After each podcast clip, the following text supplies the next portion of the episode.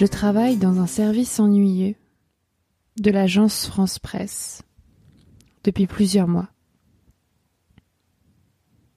Je suis journaliste. Mes horaires changent chaque jour.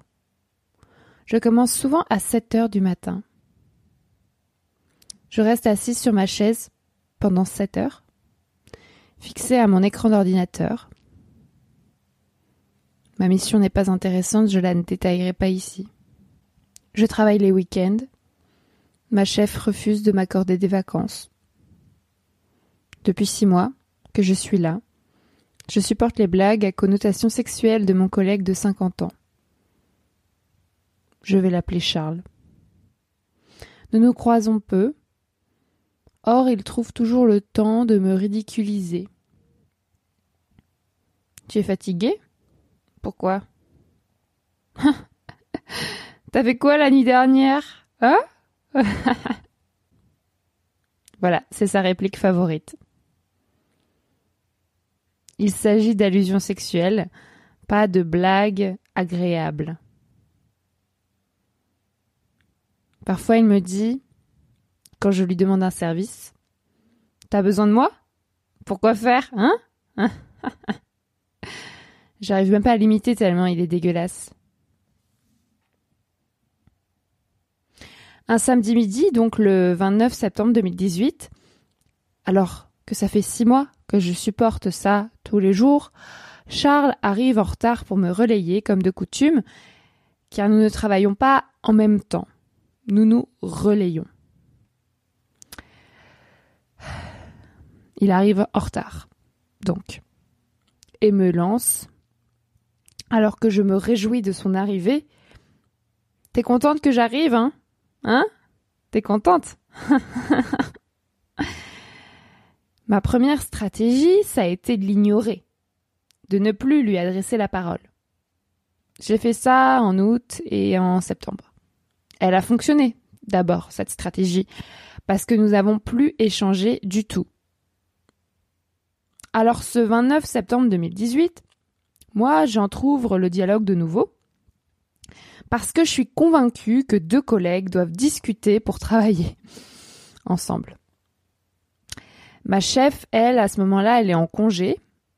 Et euh, toutes mes collègues, y compris elle, euh, ignorent ce que j'endure.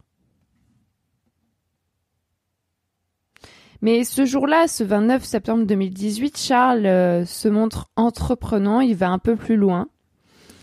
Je lui dis que je suis fatiguée et il, il utilise sa blague favorite. Ah, t'es fatiguée mais t'as fait quoi cette nuit, hein? T'as fait quoi? Ce à quoi je réponds froidement Rien. Pourquoi?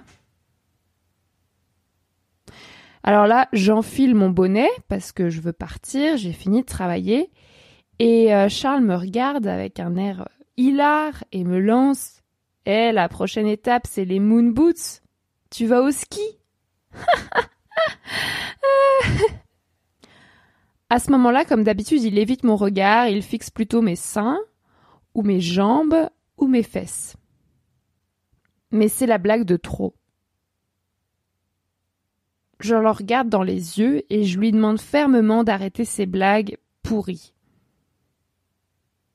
Là, Charles prend un air vexé, parce qu'il s'attendait pas du tout à une réplique. Alors son regard dévisse de mon corps, pour aller se coller à son écran d'ordinateur. Ce qu'il ne fait jamais car c'est vraiment un branleur.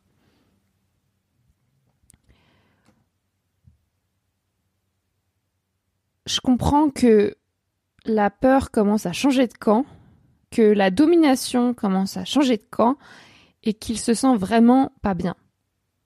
J'en profite. Je contourne le bureau qui nous sépare, je m'approche de lui, et j'utilise une technique de défense verbale bien rodée que j'ai apprise quelques semaines auparavant. Elle s'appelle la technique des trois phrases. La première phrase, c'est la description de la situation. Je lui dis Tu me fais des blagues de cul depuis six mois. La deuxième phrase, c'est l'expression de mon sentiment. Je lui dis Je ne les trouve pas drôles. Elles me mettent mal à l'aise. La troisième phrase, c'est l'expression de ma volonté. Je lui dis Je veux que tu arrêtes immédiatement. Je répète ma requête jusqu'à ce qu'il réponde D'accord. Mais il refuse le dialogue, les yeux rivés sur son écran. Il me demande de quitter les lieux. Va-t'en. Je réponds Je pars quand je veux. Lorsque j'ai obtenu son d'accord pour arrêter les blagues, je tourne les talons. Je me sens soulagée et fière. Je dévale les escaliers de l'agence France Presse et là, je me sens vraiment très puissante. Arrivée sur le trottoir, euh, place de la Bourse, je fonds en larmes. Je, je reconnais un sentiment bien présent, la culpabilité. La culpabilité naît dans mon esprit. Je prends peur. Mais pourquoi au sentiment de puissance et de fierté succèdent la honte et le désespoir? Je ne suis pas responsable des événements de ce harcèlement, mais, mais je me sens responsable de ses conséquences. Immédiatement, mon état mental se détériore et ça dure les jours suivants. Lorsqu'il me recroise, Charles refuse de m'adresser la parole. Il m'en veut. Il prend un air de petit garçon pris sur le fait. Il se pose en victime. Juste devant moi, il raconte sa version des faits à son collègue. Leurs messes basses me mettent en colère. Mon cœur s'emballe. Là, je tremble. Tu cherches un avocat en la personne de Jean Je lui demande. On réglera cette histoire au retour de notre chef. Je le préviens. Tais-toi et va-t'en, il répond. Je renonce à obtenir des excuses ou même une normalisation de notre relation. Ce climat hostile me rend impossible le travail. Je commence à appeler son comportement harcèlement sexuel. À ce moment-là, mes amis me soutiennent. Je prends rapidement rendez-vous avec la médecin du travail de l'agence France Presse et je m'effondre dans son bureau. Je rencontre le directeur des ressources humaines, le DRH. J'appelle ma chef. Et puis je demande à ma psychiatre un arrêt de travail et des antidépresseurs. Je patauge au fond du trou. Je veux changer de service, ne plus jamais retravailler avec Charles, mais la direction de l'agence France Presse refuse. Alors je prends des anxiolytiques et des antidépresseurs et ça m'anesthésie momentanément. Je deviens une sorte de légume, euh, je, je suis en arrêt de travail, je, je dors, je ne mange plus, je ne vois personne. J'attends. J'attends quoi? Après trois semaines de lutte, les ressources humaines accèdent à ma demande. Je change de service. À la seule condition que je travaille deux semaines de plus dans le service qui tue, mais Charles n'est pas là à ce moment-là. Voilà. Je signe l'accord, je sors du trou. Je crois que Charles reçoit un avertissement, mais euh, il reste à son poste, bien sûr. C'est moi, c'est moi qui pars. Lorsque je le recroise dans les couloirs de l'agence France Presse, il me sourit, éhontément. Je remercie vraiment la médecin du travail et puis son soutien au sein de l'entreprise. J'arrive dans un nouveau service, l'infographie, et là, je ne laisse aucun interstice à la plaisanterie. De vieux mâles sexistes m'entourent partout, alors euh, je me méfie de tous. J'ai peur. Voilà, ce que je viens de lire, c'est euh, un texte que j'ai écrit pour mon roman euh, qui s'appelle La puissance et que j'essaye de de faire publier, pour lequel je cherche une maison d'édition en ce moment. Et euh, dans ce roman, je raconte un peu tous les événements de l'année 2018 euh, qui m'ont traumatisé et pour lesquels j'ai dû partir, donc faire euh, le tour du globe en cargo. Et pendant ce tour du globe en cargo, j'ai essayé de me reconstruire et de reprendre un peu le dessus sur ma, ma peur des hommes. Et et bien sûr, en 2018, il y avait par exemple le, mec qui a essayé de me violer dans les toilettes de la bibliothèque. Tu sais, c'est l'épisode 3 de Marie sans filtre. Et, euh, et en fait, euh, cet épisode de harcèlement sexuel au travail euh, a peut-être été moins traumatisant sur le moment, mais, euh, mais je crois a vraiment changé ma vie et a vraiment eu des conséquences euh, très graves sur ma santé mentale. Euh, C'est-à-dire que moi, j'ai fait une école de journalisme et depuis que j'ai 12 ans, je me suis dit que j'allais devenir journaliste. Et, euh, et en fait, quand j'ai fini l'école de journalisme, je me suis dit, bon, bah, je, je suis journaliste maintenant, mais, mais qu'est-ce que je fais, en fait? C'est bien beau d'être journaliste, mais il faut trouver un média, il faut trouver une spécialité, il faut trouver un, un endroit où aller. Et donc, euh, j'ai eu cette porte ouverte à l'agence France Presse, qui est une agence de presse internationale qui délivre vraiment toutes sortes d'informations à tous les médias, à toutes les entreprises, à, tout le monde en fait, parce que sans l'agence France Presse, clairement, euh, on, on, aurait euh, 100 fois moins d'informations, 1000 fois, 1000 fois moins d'informations en circulation. Et euh, c'est une grosse machine derrière la plupart des médias en fait. Quand un média t'annonce la mort de Jacques Chirac, bah en fait c'est probablement l'agence France Presse qui l'a donné en premier. Euh, voilà. Donc euh, moi quand j'ai vu que j'avais euh, une possibilité de travailler à l'agence France Presse et dans le milieu du journalisme c'est super prestigieux parce que l'agence France Presse elle permet de travailler à, à l'autre bout du monde. Elle a des agences dans presque, enfin dans pas mal de pays. Et moi, comme j'étais passionnée par la Russie, que je parle russe, j'avais vraiment envie d'aller travailler en Russie et je me suis dit que c'était un peu le seul moyen aujourd'hui d'être correspondante à l'étranger, c'était d'aller à l'AFP où, où, où, ils ont les moyens de, de m'envoyer à l'étranger. Donc voilà, j'ai passé deux ans à l'AFP et, euh, et en fait, ça m'a jamais plu parce que c'est un format d'information qui me convient pas du tout. C'est des très courtes dépêches.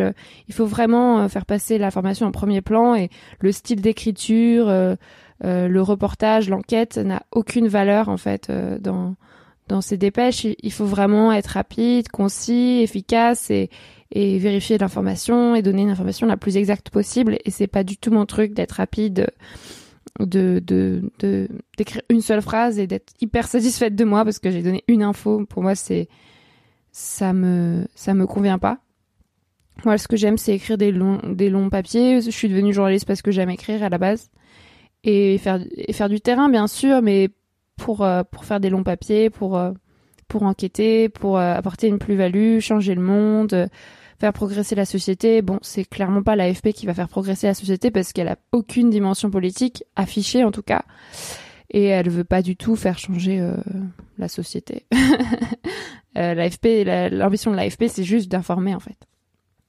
Donc euh, voilà, j'ai fait plusieurs services à l'AFP et euh, d'abord j'étais en apprentissage et puis après je suis retournée à l'AFP en CDD et en CDD j'ai fait des services plus ou moins ennuyeux dont euh, celui-là où j'ai été harcelée.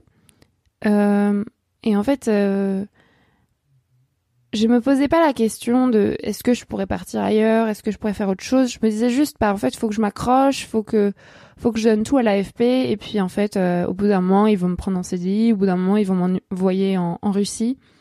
Et je vivais vraiment dans cet espoir, mais je me je me mettais pas du tout face à la réalité qui est que bah en fait, j'étais pas faite pour ça.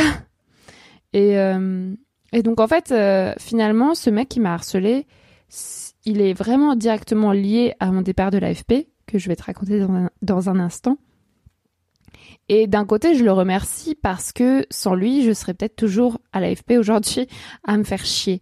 Et, euh, et en même temps, euh, en même temps, j'ai tellement souffert et je pensais pas que c'était possible parce que pendant six mois, ce mec me fait des blagues de cul tout le temps.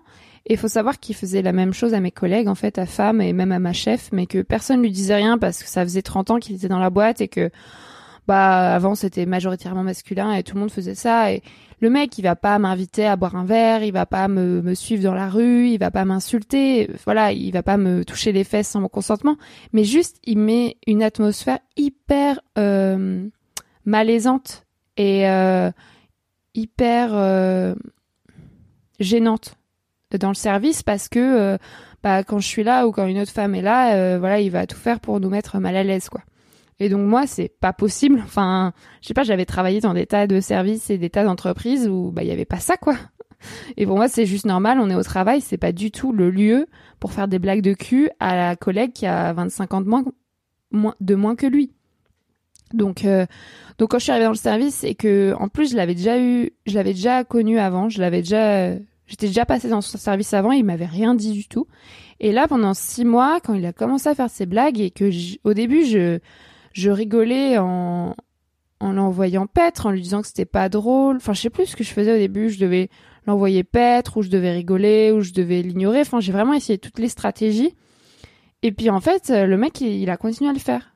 Donc là, je me suis dit, bah, c'est pas normal. Enfin, normalement, quand il voit que ça met mal à l'aise les gens, il devrait juste arrêter.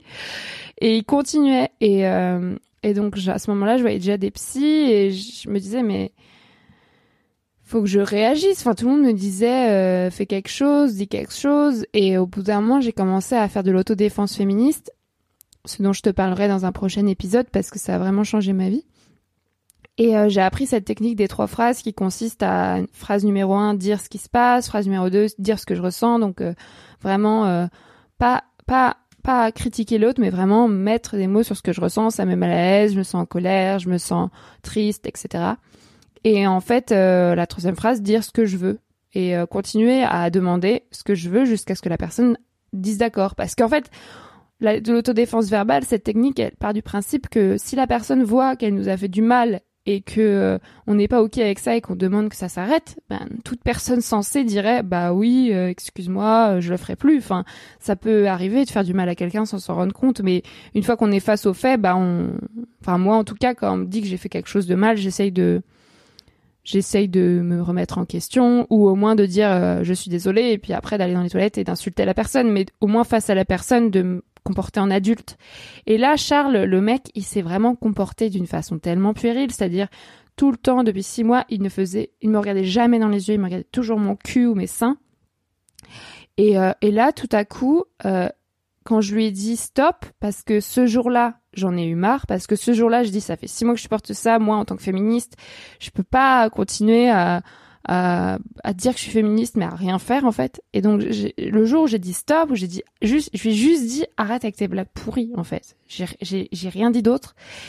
Et ben là, il est devenu comme un enfant, il s'est complètement refermé et à partir de ce jour-là, il a refusé de m'adresser la parole. Et là, je me suis dit que c'était vraiment un gamin en fait, enfin et que en fait personne n'avait jamais dû lui dire ou peut-être presque jamais euh, ça que j'étais peut-être l'une des premières à lui dire ça. Et, et en, faisant ma petite enquête après et en me rendant compte que mes collègues aussi elles avaient subi un peu les mêmes blagues. Moi moi je pense qu'il qu'il m'avait pris en cible parce que j'étais jeune parce que j'étais là depuis longtemps et parce que euh, j'avais donc subi une tentative de viol juste avant. Donc j'étais vraiment dans une période de ma vie où j'étais pas bien et où euh, où ça se voyait que j'étais pas bien quoi. Donc il en a profité mais vraiment il avait commencé ça des années, des années avant. Et donc, euh, je sais plus ce que je voulais dire. Bref, et donc quand je lui ai dit stop, je pensais vraiment, en descendant ces escaliers, me sentir puissante, je pensais vraiment être forte. Et, euh, et je pensais vraiment que c'était lui, en fait, qui allait, euh, allait en baver par la suite, qui allait sentir coupable. Je sais pas, qu'elle allait avoir des conséquences sur son état mental et sur sa vie professionnelle, pas sur la mienne. Et en fait, j'étais très naïve parce que c'est prouvé que dans 100% des cas, les femmes qui sont harcelées sexuellement au travail, euh, bah, c'est elles qui en souffrent en fait. C'est même si elles se défendent, euh, même si elles, euh, elles le dénoncent, surtout si elles le dénoncent même, c'est elles qui vont devoir partir de l'entreprise, c'est elles qui vont culpabiliser, etc. Et donc ça n'a pas loupé pour moi. C'est-à-dire que dès que je me suis retrouvée dans la rue, j'ai commencé à à, à, psychoter, à me dire que que j'avais fait n'importe quoi, parce qu'en fait c'est un c'est dans un milieu professionnel où le mec est en CDI depuis 30 ans et où moi je suis personne en fait. je suis une petite CDD, je suis là depuis un an et demi, euh, euh, tout le monde s'en fout de moi et je suis, euh, enfin c'est ma parole contre la sienne. Bon, le mec, c'était pas un chef, il était pas du tout apprécié à l'AFP, donc j'ai eu de la chance de ce point de vue-là parce qu'il partait pas gagnant, mais il était quand même dans une position de pouvoir par rapport à moi. Et donc je me suis dit, bah, en fait, euh, je peux rien faire. Et euh, je peux rien faire de plus que de, que de, l'affronter lui.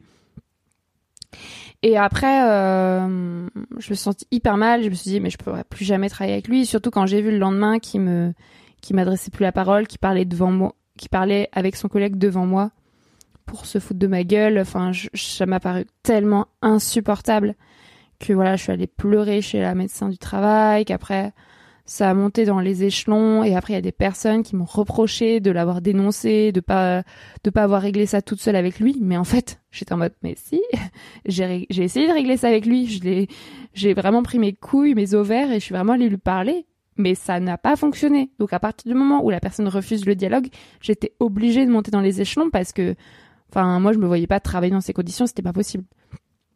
Moi j'ai vraiment moi j'ai vraiment l'impression d'avoir fait ce qu'il fallait faire, je me suis défendue j'ai vraiment euh, été hyper courageuse sur ce coup-là.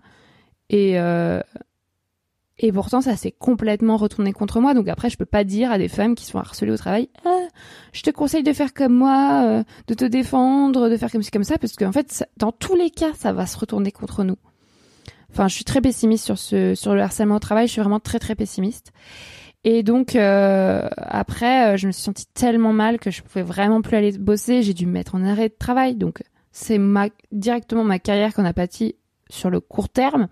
J'ai dû prendre des antidépresseurs, des anti, des anxiolytiques. Bon après c'était pas juste à cause de lui, c'était peut-être l'élément déclencheur de ma dépression, mais j'ai vraiment fait une énorme dépression après enfin une énorme dépression. J'ai fait une dépression, j'ai dû me soigner, euh, je me suis vraiment transformée en légume et en plus j'ai dû négocier avec l'entreprise pour changer de service. C'est-à-dire que j'ai dû négocier pour partir en gros. À aucun moment ils m'ont proposé de le gerter lui. Donc euh, lui il est resté à son poste bien tranquille, à rien foutre parce que ce mec était vraiment un branleur, je maintiens. Et euh, moi, euh, moi, j'ai dû changer de service et en plus, j'ai dû négocier pour changer de service. Et en plus, bon, j'ai reçu pas mal de soutien de, certaines collègues, mais euh, ma chef n'a pas été particulièrement soutenante parce qu'elle se sentait juste mal que ça se passe mal dans son service, donc elle pensait à ses petits intérêts, quoi. Et, et j'ai même eu une syndicaliste qui était amie avec avec Charles, donc qui l'a défendu lui. alors qu'elle est féministe, etc. Donc, euh, enfin, ça, ça, ça m'a fait péter des câbles. Et, euh, et je me sentais hyper seule et je continuais à culpabiliser, à me dire que c'était de ma faute, euh, que j'aurais jamais dû faire ci, faire ça, alors que bah, j'avais rien fait de mal, quoi. Et en plus, pendant des années, parce que ça, ça s'est passé il y a presque deux ans, j'ai refusé d'en parler publiquement. Voilà, je, dans mon roman, je cite pas l'agence France Presse, je dis l'agence de presse. Euh, je, je, cite pas le nom du mec. Enfin voilà, j'ai pas envie de, de, faire du tort à l'agence France Presse. J'ai pas envie de faire du tort à ce mec. Et donc je refuse de, de name and shame, de nommer en fait euh, ce qui s'est passé. Et donc en fait ça rend juste des services à, à ce mec et à l'agence France Presse qui n'a franchement pas fait grand chose. Alors, qu'est-ce que j'aurais pu attendre de l'agence de l'agence France Presse Bah, j'aurais pu attendre qu'elle me soutienne, qu'elle me, je sais pas, qu'elle sanctionne ce mec, euh... qu'elle essaye de me garder, je sais pas, je sais pas des trucs normaux quoi. qu'il y ait une enquête, n'importe quoi. Et en fait, tout s'est passé vraiment de façon très obscure, c'est-à-dire je ne sais pas ce qui s'est passé. Je crois que le mec a eu un avertissement, mais c'est tout. Et en fait, euh, moi, à la fin de mon contrat, donc j'ai changé de service et j'ai fini mon contrat deux mois après que ce soit deux trois mois après les événements. Bah en fait, euh, je suis partie et je suis jamais revenue. Et l'agence de presse, l'agence France Presse m'a jamais rappelé. Euh, j'ai jamais eu de de nouvelles de cette affaire. Je sais en fait, je sais très bien ce qu'est devenu ce mec parce que j'ai une amie qui bosse dans son service et donc ce mec euh, est resté en poste et a continué à se comporter pareil. Et euh, voilà, ça a eu clairement aucune conséquence dans sa vie. Alors que moi, bah en fait, ça a juste mis fin à ma carrière à l'AFP.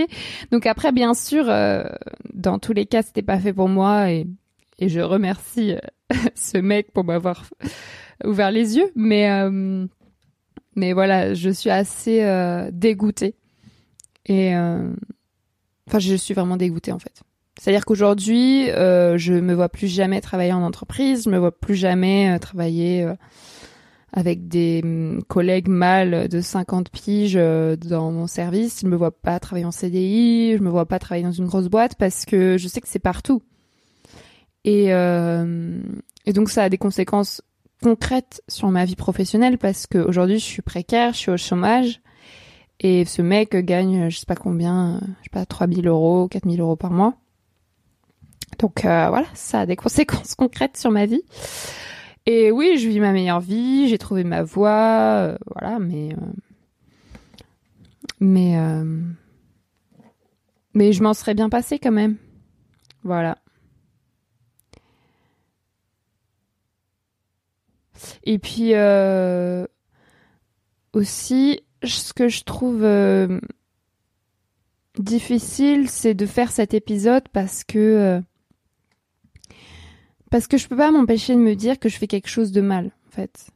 Je continue à culpabiliser même deux ans après, c'est-à-dire je me dis bah là, euh, euh, si quelqu'un de l'agence France Presse écoute, euh, ça se trouve ils vont pas être contents, ils vont m'appeler, ils vont me demander de retirer l'épisode, on va m'insulter sur les réseaux sociaux. Voilà, je fais de la mauvaise pub pour l'agence France Presse. Je suis vraiment une ingrate. En fait, je suis juste dégoûtée de pas avoir réussi à l'AFP. Du coup, je me venge. C'est c'est pas facile. Et puis surtout en fait ce harcèlement sexuel et je maintiens c'est du harcèlement sexuel sur le moment personne n'a mis ces mots-là. Et je trouve que ça c'est le plus difficile même aujourd'hui c'est que personne ne m'a jamais dit c'est du harcèlement sexuel. C'est à dire que le chemin de de dire c'est du harcèlement sexuel c'est moi qui l'ai fait toute seule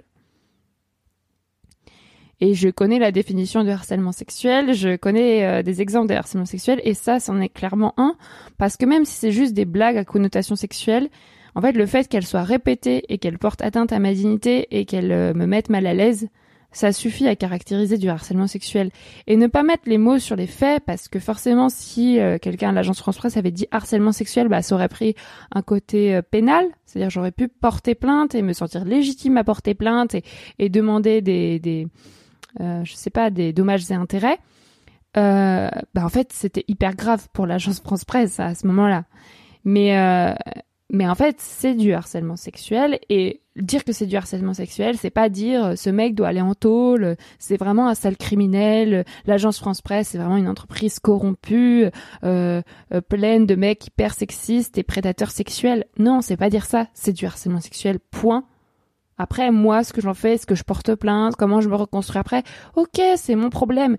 Mais, euh, j'aurais vraiment apprécié que quelqu'un mette les mots dessus parce que j'ai mis euh, des années avant de mettre le mot harcèlement sexuel dessus. Enfin, c'est-à-dire que dès les premiers jours, je me suis dit c'est du harcèlement sexuel, mais je me suis toujours restreinte euh, pour avant de le dire publiquement et ça, ça suffit quoi. C'est grâce à ce podcast que je peux vraiment, vraiment mettre euh, le mot dessus publiquement, assumer ça. Et euh, il y a pas longtemps, j'ai témoigné dans, pour une journaliste d'une consoeur qui prépare un livre sur le, les violences sexuelles dans les rédactions. Et donc j'ai pu, j'ai parlé, euh, voilà, à visage découvert pour son livre. J'ai donné les noms, j'ai, j'ai vraiment tout donné. Donc voilà, c'est fini de, de garder le silence, c'est fini de protéger les agresseurs. Et euh, même si je continue à le protéger un peu dans cet épisode puisque je donne pas son vrai nom. Et euh, voilà, je, maintiens que c'était du harcèlement sexuel, mais qu'à l'époque et même aujourd'hui, c'est pas facile de, le soutenir parce que euh, voilà, c'était du petit harcèlement sexuel entre guillemets. le mec ne m'a pas mis de main au cul, le mec ne m'a pas harcelé par texto, le mec ne m'a pas suivi dans la rue. Euh, donc, euh, il aurait fallu peut-être que ça aille plus loin pour qu'on me prenne au sérieux à ce moment-là. Mais voilà, je fais cet épisode pour légitimer en fait euh, toutes les personnes qui se disent victimes de harcèlement sexuel parce que fait il n'y a pas de petit, de gros harcèlement sexuel. Quand je vois les conséquences que ça a eu sur ma vie, sur ma santé mentale, bah ça prouve que c'était grave quoi. Et euh, et donc euh, je suis partie en. Ça s'est passé euh, cet affrontement où je lui ai sorti arrête tes blagues pourries. Ça s'est passé le 29 septembre 2018. Et le 30 décembre 2018, j'ai quitté l'AFP définitivement. Enfin, jusqu'aujourd'hui, on ne sait pas ce qui va se passer ensuite. Donc, trois mois après, et euh, le 4 janvier 2019, je suis montée sur mon cargo et j'ai fait le tour du globe. Et euh, en fait, à ce moment-là, je me disais vraiment, bah, je... Ah oui, j'ai oublié de te dire. Parce qu'en fait, j'ai décidé de faire ce tour du globe. C'est vrai qu'on me pose plus beaucoup la question aujourd'hui parce que c'est fini tout ça, mais pourquoi est-ce que j'ai fait mon tour du globe? C'était un rêve dans ma tête depuis des années et, euh, et le, je sais pas, quelques jours, quelques semaines après que ce mec, enfin après la crise, après que je l'ai affronté, ce mec, Charles, j'étais avec une pote chez moi et je me dis mais j'ai vraiment envie de me casser, j'ai vraiment besoin de faire ce tour du globe en cargo, j'en ai vraiment marre j'ai vraiment envie de partir. Et ma pote me dit, mais vas-y, fais-le. Et euh, ça se passe toujours comme ça, les grandes décisions de ma vie. J'ai besoin d'y penser des, des, mois, des années avant, avant de le faire et que quelqu'un me dise, euh, m'autorise à le faire. C'est toujours comme ça. Donc ma pote me dit, mais vas-y, fais-le. Et le lendemain, je prends mes billets, je commence à, à préparer le tour du globe en cargo. Et c'était directement lié à cette affaire de harcèlement sexuel. J'en avais vraiment ras le pompon, en fait, de, de, parce qu'il faut savoir que pour avoir ces CDD à l'AFP, je me rendais toujours disponible. Je vivais à Paris, une ville que je déteste. Euh, je harcelais la direction de l'AFP pour avoir le moindre CDD dans des services totalement inintéressants où mon seul boulot, par exemple dans le service où j'étais harcelée, c'était de mettre des photos sur les articles. Donc en fait, je recevais les dépêches de mes collègues et moi, je choisissais la meilleure photo de l'AFP pour euh, à cette dépêche et pour l'envoyer après sur euh, Internet chez nos clients. Donc en fait, mon seul boulot, c'était de choisir une photo et de mettre une légende. Parce que j'ai pas été formée pour ça, mais ok. Donc j'avais, j'ai passé que dans des services qui m'intéressaient pas et pourtant je suppliais l'AFP à chaque fois de me reprendre en CDD, sachant que c'était très bien payé, mais je le faisais pas du tout pour l'argent, je le faisais vraiment parce que j'avais l'impression que c'était ce que je devais faire. Et, donc ce harcèlement sexuel, ça m'a vraiment donné l'autorisation de me casser et de me dire euh, qu'est-ce qui est bon pour moi, qu'est-ce que je veux vraiment parce que je j'encensais tellement l'AFP, je, je, je, je, la voyais tellement comme idyllique cette entreprise que le fait qu'il se passe des choses euh, euh, telles, enfin du harcèlement, que, que le harcèlement soit possible dans l'AFP, ça m'a fait tout revoir ma copie. Et, euh, et donc voilà, j'ai décidé de partir euh, faire ce tour du globe en cargo. Et donc début janvier 2019, je, quelques jours après la fin de mon CDD, je suis partie sur le cargo et le plan officiel, c'était juste de faire une pause. C'est-à-dire même à l'AFP, j'avais dit, euh, euh, bah, en gros, euh, je reviens en, avril-mai et, et j'aimerais bien rebosser pour vous. Et on m'avait dit, mais oui, bien sûr, rebosse pour nous. Voilà. Et au bout de... Bon, bien sûr, ils m'ont jamais rappelé pour me reprendre. Hein, donc je pense quand même que cette affaire de harcèlement sexuel, parce que je l'ai dénoncé, ça a dû faire des remous et ça n'a pas dû leur plaire. J'aurais mieux fait de fermer ma gueule, bien sûr. Euh, j'ai pas gagné des points. Et donc quand je suis partie sur mon cargo, au bout de quelques semaines sur le bateau, je me réveille un matin dans ma cabine et je me dis, mais en fait, euh, je ne vais jamais revenir à l'AFP tu vois, je, je, partais sur le cargo en me disant ah, je vais prendre des grandes décisions de vie, je vais, je vais avoir des révélations sur ma vie amoureuse, sur euh, ma relation avec ma mère. Je pensais vraiment me poser des questions sur ma vie privée en partant sur le cargo. Mais ma vie professionnelle, pour moi, c'était sûr. J'allais faire ma carrière à l'AFP. Euh, en mai, je reviens, je retourne à l'AFP.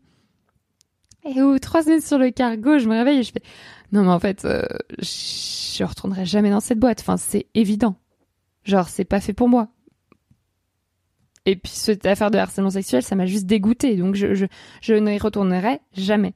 Et là encore, j'ai débarqué en Chine juste après et j'ai appelé ma meilleure amie et je lui explique et je me sentais absolument pas légitime à faire ce choix. Je lui dis mais qu'est-ce que je vais faire? Je vais devenir pigiste, mais je vais devenir précaire, mais je vais profiter du chômage, mais je suis vraiment une assistée, mais mais comment je vais gagner ma vie? Mais euh, je suis pas légitime à faire ça. Et, et ma meilleure amie, elle me dit mais si, enfin Qu'est-ce que t'attends pour vivre la vie que tu veux? C'est maintenant qu'il faut la vivre en fait. Et, euh, essaye, t'as rien à perdre. Et du coup, j'étais en mode Oh, elle me donne l'autorisation de le faire, comme d'habitude. Et donc, je vais le faire.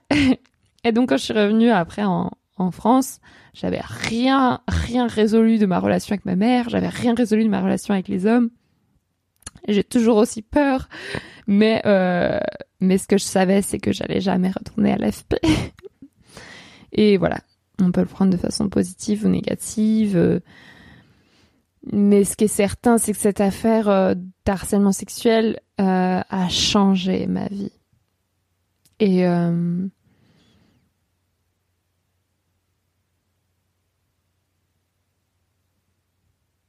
j'espère que toutes les personnes qui m'écoutent euh, n'ont pas vécu ça. Mais euh, en tout cas, euh, si une de ces personnes vit le même genre de blagues qui sont pas vraiment violentes, mais qui sont hyper intrusives, malaisantes et sexuelles, bah en fait, vous saurez vous dire que c'est du harcèlement sexuel. mais je pense que je pense qu'on est quand même deux ans après 2018, donc euh, les, personnes ont plus conscience de ce que c'est. Et j'espère même qu'aujourd'hui, à l'agence France Presse et dans toutes les entreprises de presse, j'espère que des choses ont été faites pour que ce genre de comportement ne se reproduise pas et pour que les femmes qui sont de plus en plus nombreuses à bosser dans les, dans les rédactions puissent euh, se sentir légitimes et ne pas se sentir menacées dès qu'un, mec leur parle. Mais bon, j'en doute fort, fort, fort. Mm, mm, mm. Et euh, sachant que six mois, même pas quelques mois après mon, affaire de harcèlement sexuel à l'AFP a éclaté la fameuse affaire de la Ligue du LOL qui touchait euh, énormément de rédactions en, France et, euh, et qui ne m'a pas du tout étonnée. Voilà, tu viens d'écouter l'épisode 14 de mon podcast euh, Marie sans filtre. Je maintiens que cet épisode s'appelle Mon collègue me harcèle, deux points, je me défends, car je suis très fière euh, d'avoir utilisé l'autodéfense verbale, je suis très fière de m'être défendue, je, suis très fière d'être partie. Mais voilà, j'aimerais, préférer bien sûr ne pas avoir eu besoin de faire ça. Et euh, voilà, quelles que soient euh, les réactions des femmes ou des personnes en général qui sont harcelées au travail, que ce soit de se défendre, d'ignorer, de d'éviter, de, de, partir, euh, de s'énerver, enfin quelle que soit la défense des personnes, je la comprends et je pense pas qu'il y ait une défense mieux que les autres. ignorer ou s'enfuir, c'est déjà une défense en fait. Et et voilà, j'ai pas de formule magique pour l'instant, mais mais, euh, mais j'ai fait ce qui me paraissait juste euh, à, l'époque. Et rien que pour ces cinq minutes dans l'escalier de l'agence France Presse où je me suis sentie puissante, je suis contente.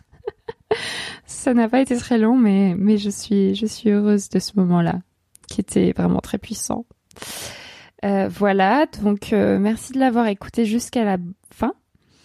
Euh, maintenant, je vais mettre une musique que j'aime beaucoup. Alors, il y a certaines personnes qui trouvent que je mets trop de musique dans mes épisodes, mais J'adore la musique et ça fera l'objet d'un épisode en soi parce que j'ai eu beaucoup de mal à assumer mes choix musicaux et j'ai toujours énormément de mal et voilà, ça c'est aussi à cause du patriarcat mais j'y reviendrai dans un autre épisode. Donc voilà, si tu veux euh, si tu veux éviter la musique, tu peux aussi mais euh, mais elle n'est pas très longue. Euh, comme d'habitude, je t'invite à me mettre des étoiles sur Apple Store. Je t'invite à, en parler autour de toi si tu apprécies ce podcast ou si un des épisodes pourrait euh, servir à une des personnes que tu connais. Et mon Tour de France à pied se rapproche de plus en plus. Donc si tu veux me donner un coup de pouce pour le Tour de France à pied ou pour ce podcast, je t'invite toujours à te rendre sur ma page Tipeee et à me faire un don de 1 euro. Voilà, 1 euro symbolique qui me servira vraiment. Euh, voilà, c'est le dernier épisode en fait de cette saison 1 de Marie sans filtre. Euh, j'ai fait 14 épisodes et je suis très contente. Euh, je reprendrai à la rentrée en octobre de nouveaux épisodes et j'ai beaucoup de choses à dire encore sachant que je ferai un hors-série dans quelques semaines avant les vacances pour pour euh, pour te dire au revoir et te souhaiter un bon été où je répondrai à toutes les questions des personnes euh, qui me suivent. Donc si tu as une question liée à ce podcast, liée à ma vie, liée à mon tour de France à pied, liée à toi, n'importe quelle question que tu as envie de me poser, tu peux me la poser à partir de tout de suite sur mes réseaux sociaux. Et je ferai un épisode spécial, hors série, dans quelques semaines pour répondre à ces questions. Et surtout te présenter mon Tour de France à pied, qui est totalement politique et qui va changer ma vie et j'espère le monde entier. Et donc voilà, dans cet épisode hors série, je vais présenter un petit peu mon, projet. Et donc, euh, stay tuned si tu veux l'écouter. Euh, merci pour ton écoute, merci pour ton soutien. Euh, on a dépassé les 5000 écoutes et donc je suis très très contente, c'est vraiment super. bisous.